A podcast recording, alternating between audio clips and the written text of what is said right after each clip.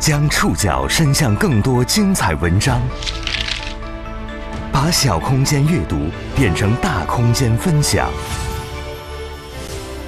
宋宇选读，讲述现实世界里的真实故事，把小空间阅读变成大空间分享。欢迎各位收听宋宇选读。今天为大家选读的文章综合了《中国新闻周刊》《新周刊》《经济观察报》《静和》《开波罗财经》。南都周刊的内容，请和大家一起了解：羊了个羊爆火，你被薅羊毛了吗？九月中旬这几天，最火的动物非羊莫属，而且是一只需要消除才能得到的羊。朋友圈里、微信群中、社交网络热搜榜上，甚至地铁上、楼道里、办公楼电梯内，都有人在聊羊了个羊。如果你听到这段 BGM，感觉 DNA 动了，那你一定明白我们说的“羊”是一款莫名其妙火起来的微信小游戏。这款小游戏为什么会像病毒般传播？正在听节目的你中了羊毒没？它爆火的背后又有怎样的传播逻辑和营销痕迹？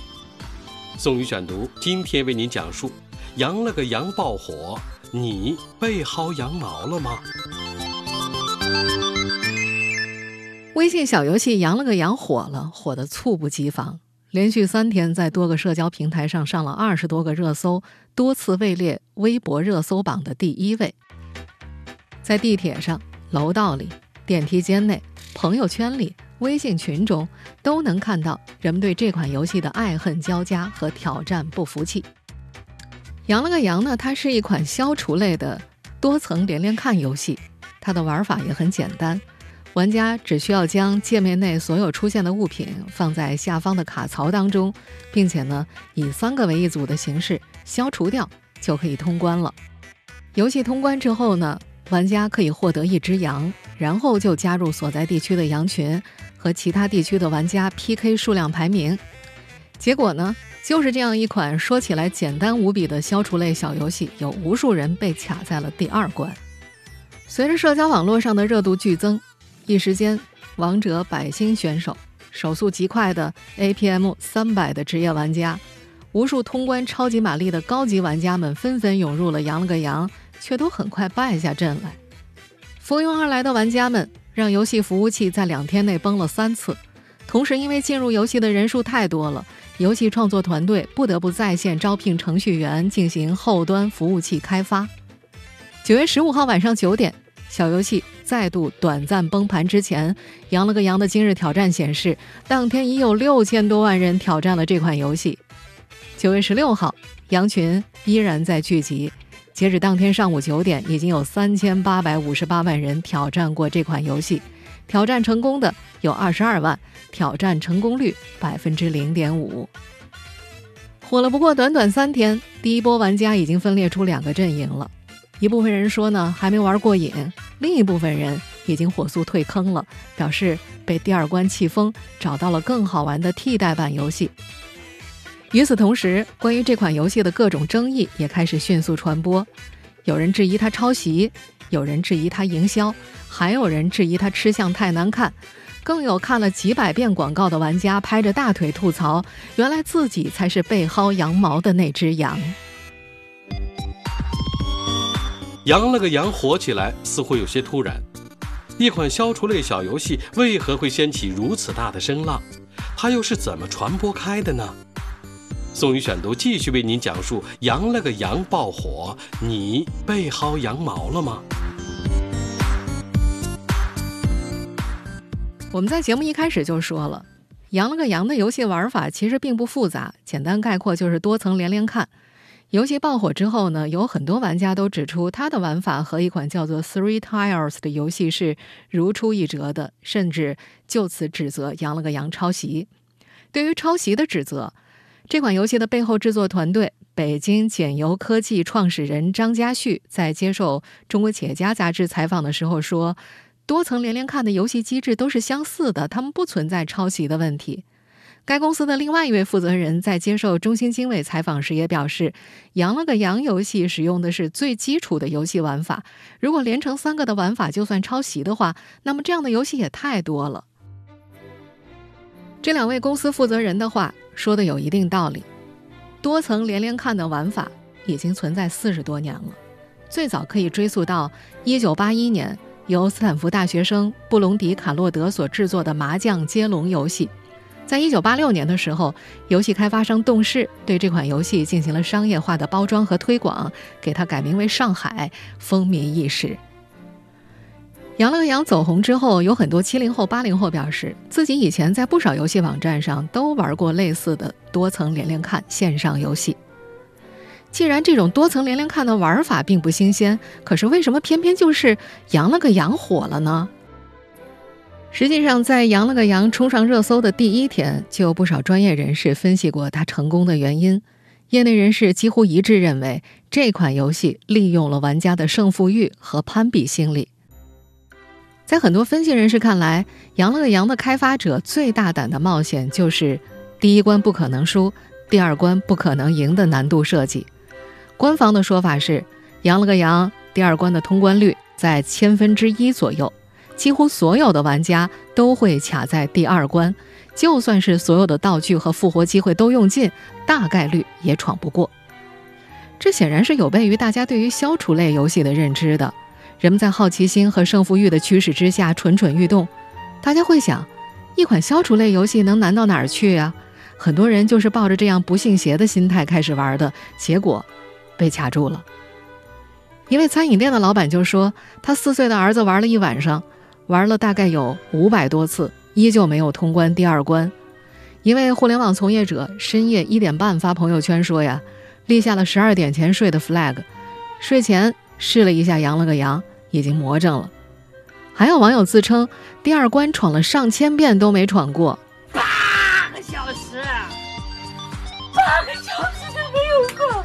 我不吃不喝玩这个，八个小时还不过。这其实是游戏当中一种常见的套路，利用玩家的胜负心，更准确的说，利用的是玩家的赌徒心理。一位游戏从业者在接受开菠萝财经采访时提到，游戏前面的关卡。给玩家一种后面会一样简单的错觉，但是马上会发现后面的关卡很难通过。当所有的道具和复活机会用尽的时候，总是本着再试最后一局的心态，结果呢就越玩越久。这是一种为了获得爽感反而陷于局中的心理。随着卡在第二关的玩家人数越来越多，跟他死磕的人数也就成倍增加。大量的玩家就像是塞万提斯笔下的堂吉诃德一样，一次次冲向那个风车。人们对于经验是有着天然的依赖的，因为经验总是能够给人带来安全感。大家对于消除类游戏的普遍经验在于，这次没过关是因为运气不好，再试几次总会通过的。但是很快，经验带来的安全感就被羞耻感无情的击碎了，被消除类游戏击败。这种羞耻感激起的胜负欲，是不少玩家执着于“羊了个羊”的原因之一。至于玩家的攀比心理呢，则是被这款游戏的社交属性激发的。打开“羊了个羊”小程序，首先看到的是全国省份排名，通过地区排名让玩家背负某种集体荣誉，这是游戏里常见的套路之一。有游戏从业者指出。抓取用户的 IP 地址，累计地区通关人数，显示省份排名。当个人看到所在地区的排名的时候，会产生一种集体荣誉感；当所在省份排名靠前，会产生欣慰、光荣、自豪的感情。反之呢，可能会不安、羞愧、自责。不排除一部分玩家会因为自己家乡排名靠后而去努力通关，为荣誉而战。当然呢，也肯定会有年轻玩家会因为这种地域排名产生反感情绪。我不过就是玩个游戏，你给我谈什么集体荣誉啊？但从《羊了个羊》的早期传播效果来看，大多数这款游戏的早期玩家是前者。关于这款小游戏的爆火，游戏制作方目前接受媒体采访时的统一口径都是意料之外。他们表示都是自来水。网友们口口相传才火起来的。但也有媒体从各个平台的网推数据中发现了营销的蛛丝马迹。宋宇选读继续播出，羊了个羊爆火，你被薅羊毛了吗？羊了个羊背后制作团队北京简油科技创始人张家旭在接受《中国企业家》杂志采访时提到，上线之前他从来没有想过羊了个羊会如此爆火。在接受另一家媒体采访时，张家旭还提到，整个小游戏的研发团队呢只有三个人，总共开发了三个月，进行版本更迭。他表示自己的初衷啊，只是想做一个有趣的游戏，没想过会火，也没有准备好。他对媒体记者的说法是，这款游戏前期没有在社交平台上进行宣发，走红全都是靠玩家口口相传的结果，在网络上的走红完全都是因为自来水。有自媒体发现，羊了个羊最早出现在社交平台上是在九月八号，那是在某电竞俱乐部的微博超话里，有玩家发帖称，有任何一个人不玩羊了个羊，我都会伤心的。随后几天呢，这款小游戏就开始在微博、豆瓣、抖音等社交平台上不断的发酵，每天都源源不断的有新用户发起第二关挑战，但大多数都铩羽而归。新周刊的一篇文章里写道：“除了精准拿捏玩家心理之外，羊了个羊火起来的最关键原因很可能在于它火本身。比如大学生小王就表示，他是看到羊了个羊上热搜两天之后，身边才有朋友开始玩的。另一位叫 Bobby 的互联网从业者，则是先在抖音上看到有网红试玩，几天之后，他的朋友圈里才有了相关的讨论。这可能并不是巧合。”有媒体发现，九月八号，抖音旗下创作人营销服务平台巨量星图上，羊了个羊上线了达人推广任务，预算大约五百万。这对于小游戏来说是非常惊人的数字了。九月十四号，该营销服务平台还为羊了个羊上线了新的奖金池，总计二十二万奖金。由此就可以大致推断出，抖音上有多少试玩视频。实际上就是营销了，花了大价钱砸出数万个视频，只要刷到一个就能刷到更多。被推荐算法包围的人们就会觉得，哇，最近这个游戏好像很火呀。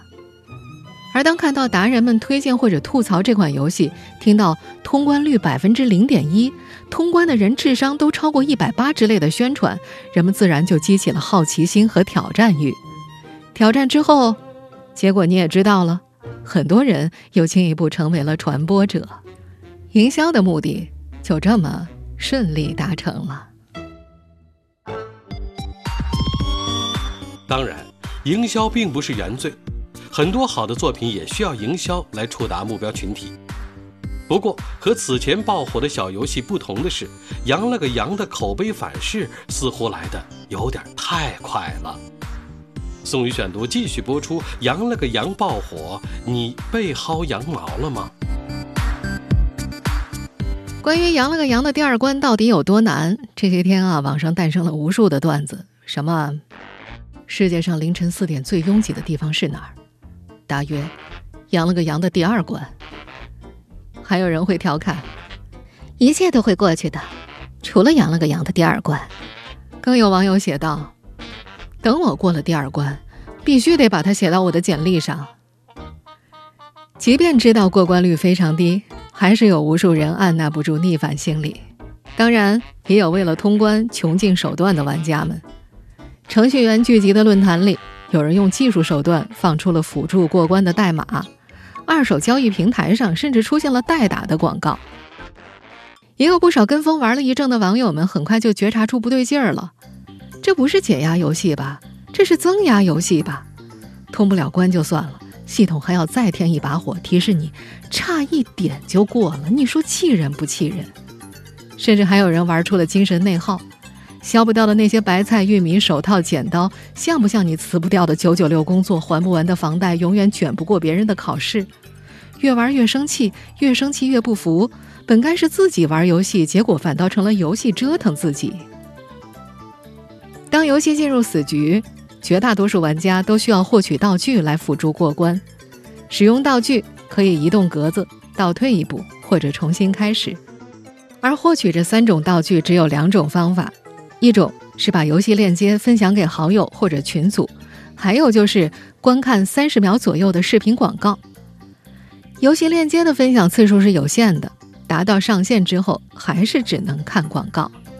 偏偏呢，这款游戏的关卡设置给了人“我能行”的错觉。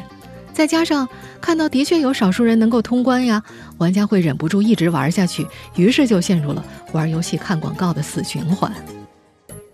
知名科普博主毕导这样形容玩这款游戏时的感受：人类的时间会莫名消失，人类的血压会莫名升高，人类会莫名其妙的情愿去看广告。玩几个小时一直通不了关，玩家不仅没有获得成就感，还浪费了时间。只有三十秒的广告看似不长，但是多玩几盘就会真切的让你感受到什么叫做光阴如梭。根据毕导的计算，按照正常一局使用三个道具来测算，一局需要看一分半的广告，这意味着玩五十局要看七十五分钟广告，玩一百局要看两个半小时广告，玩五百局要看十二个半小时的广告。而当你玩了三百局的时候，相当于一整个工作日都在看广告。有玩家吐槽，这几天看过的广告感觉比一辈子看过的都要多，甚至有很多玩家已经对广告的内容滚瓜烂熟了。其中传播最广的是一个求娶富家千金的，还有网友粗略计算，自己一天下来被富家千金拒绝了一百八十次，其中一百三十五次被骂王八毕业憋不住笑了，三十次被骂提鞋都不配，十五次被骂穷的一佛出世二佛升天。屡败屡战之后，有玩家终于恍然大悟：这游戏是不是在骗我看广告？很快，不止一位网友指出，这款游戏无关难度，所谓的游戏攻略也没有用，能否过关其实完全看游戏系统随机给出的组合。《新京报》的记者还采访到了一位某地区排行榜第一的玩家。这位玩家透露，自己并不是用传统方法过关的，而是凌晨时遇到了所谓的闯关赛，跟第一关一样简单，然后就成了榜一了。这一整天有无数人请教他通关秘籍，可他也没有秘籍呀。网传多张第二关游戏残局截图显示，当消除到最后仅剩几个物品时，未被消除的物品分别只有一件、两件，不可能完成消除，也不可能通关。游戏产业观察人士、有范研究的创始人王威在接受《经济观察报》采访时提到，游戏产业内部不乏对这款游戏的质疑之声。他颇有些气愤地说：“一款三消游戏，最终可见的消除对象不是三的倍数，玩啥呢？玩人呢？这种设计之初就没有想让玩家过关的游戏，是不是该被开除出游戏圈？”王威毫不客气地指出：“让用户很难过关。”反复点击刷广告视频，就是为了让游戏本身的利益最大化。九月十五号的时候，一张羊了个羊的日活与月收入截图在社交平台上流传。这份截图显示，九月十四号仅半天，羊了个羊的广告收入就有四百八十六万，月累计收入就更高了，两千五百六十四万。不过，该游戏所在公司创始人张家旭在接受《中国企业家》杂志采访时表示，图片是假的，收入的截图根本不对，火的时间凑不够这个总收入。经济观察报的报道也提到，九月十五号晚上，腾讯创始人马化腾也关注到了“羊了个羊”，并且在数字经济学者刘兴亮朋友圈的一张截图下留言说：“核实了，是 PS 伪造的。”虽然。图片是伪造的，但这并不代表“羊了个羊”没有广告营收。根据微信广告官网，符合一定条件的小程序运营者可以自愿将小程序内指定位置分享给广告主作为广告展示，即可成为小程序广告流量主，按月获得广告收入。分成方案为：按照每千次有效广告的曝光，平台收取广告费用。并与流量主分成，按单日广告收入流水的百分之五十比例分成，不设上限。我们在节目一开始就提到了，羊了个羊微信小程序九月十五号晚上九点左右显示有六千多万人挑战游戏。如果按照这个数据，一款小游戏能有多少收入呢？做休闲游戏的天赋科技创始人王子磊在接受《经济观察报》采访时介绍，一般来说呢，小游戏每个用户的平均收入为五分到一毛钱。如果是有六千万日活的话，则收入能够到三百万到六百万。不过呢，他觉得六千多万不能认定为“羊了个羊”的日活数据，因为不能够确定这个数据是不是真实数据。对微信生态比较了解的百准创始人兼 CEO 龚海汉也提到，如果只按照广告收入来计算的话，一般来说看一次广告能够记个一分钱，但单个用户看多了，广告价值会下降。由于目前羊了个羊游戏开发商没有公布真实的日活和广告点击次数，还不能够测算出他们准确的广告收入。但是，已经有游戏从业者开始担心了。羊了个羊的这套手法曝光之后，会堵了更多正常采用广告变现模式休闲游戏的以后的路。以往该类游戏常见的玩法就是玩游戏过不去，看广告过关这样的链路。如今羊了个羊则是玩游戏过不去，看广告过不去，只想着用广告赚快钱。用户以后看到类似游戏，会下意识产生看广告也过不了关的预设。对于正常的。广告变现模式游戏未来的发展可能会有影响，但是也有业内人士认为，这类游戏的路子本来就窄，盈利空间也小，不存在某个游戏过不去就影响整个生态的可能。休闲类小游戏的未来，我们就不去关心了，还是接着说回事件本身吧。当“羊了个羊”霸占各个平台的热搜榜单时，它就不再是一个简单的游戏，而是成为了一次社交事件。这些天，有无数人为了社交，为了有谈资，不断在羊圈边缘试探，把自己也变成了那只被薅羊毛的羊。宋宇选读继续播出，“羊了个羊”爆火，你被薅羊毛了吗？九月中旬的这几天啊，“羊了个羊”火得快。人们下头也快，短短几天之内，越来越多的玩家冷静下来。真不怪人们说他吃相难看，就算是为了流量，也该把游戏设计的合理一些。羊了个羊固然可以继续依靠软文推广来不断吸引新玩家尝试，即使没有回头客，每个人在醒悟之前玩上几个小时，创造的收益也是很可观的。更重要的是，伴随着巨量的分享转发，羊了个羊的话题度和热度越来越高。这些天，有些人加入游戏的目的，就是为了在茶水间或者食堂里和身边的人们交流的时候不缺席。比起通关来说，不缺席显然更容易做到。只要顺着链接点进去，或者搜索几个字符，便可以轻松的加入游戏。当在场的人数持续增加，小游戏带来的非游戏感受反而增多了，因为大量的参与者并不是游戏的常规玩家。很快，人们就不再执着于怎么去通关了。许久没人说话的同学群短暂又热络起来，勾心斗角的竞争对手们也显得和谐了不少。平日当中认为高冷的某个同事，居然也有玩游戏的可爱一面。社恐的人如今越来越多。人们并不是不需要社交，而是不知道该怎么去社交。为了避免社交中的巨额成本，索性就减少了社交。这款小游戏病毒式的传播，似乎为人们提供了一个社交的机会。当然，社交过程中不排除有人恶作剧式的分享。反正大家都过不了，不如把它分享给班里曾经的学霸，看着他也过不了关，我是不是就满足了？还有人会想。领导每天给我出难题，我把这游戏发给他，让他也难受一会儿，哪怕五分钟也好呀。这个时候，这款小游戏究竟是羊了个羊，还是猪了个猪，牛了个牛，又或者是广告了个广告，对很多人来说并不重要。这些年有太多类似的小游戏都没有持续太久的热度，他们大多伴随社交话题的潮水，迅速收割一波财富，然后。引入烟尘，并且呈现出生命周期越来越短的趋势。羊了个羊，可能也不例外。或许用不了一周，那些原本平淡的感受、艰难的生活仍会回归，人彼此还会退回到曾经的距离里，等待着下一次社交盛宴的开启。人们也终究会明白，再难的游戏，都比生活要简单很多很多。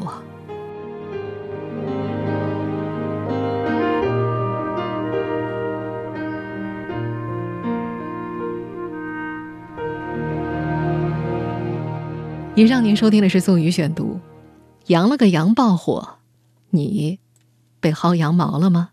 本期节目综合了《中国新闻周刊》《新周刊》《经济观察报》《竞和》《开播罗财经》《南都周刊》的内容。收听节目复播，您可以关注本节目的同名微信公众号“宋宇选读”。我们下期节目时间再见。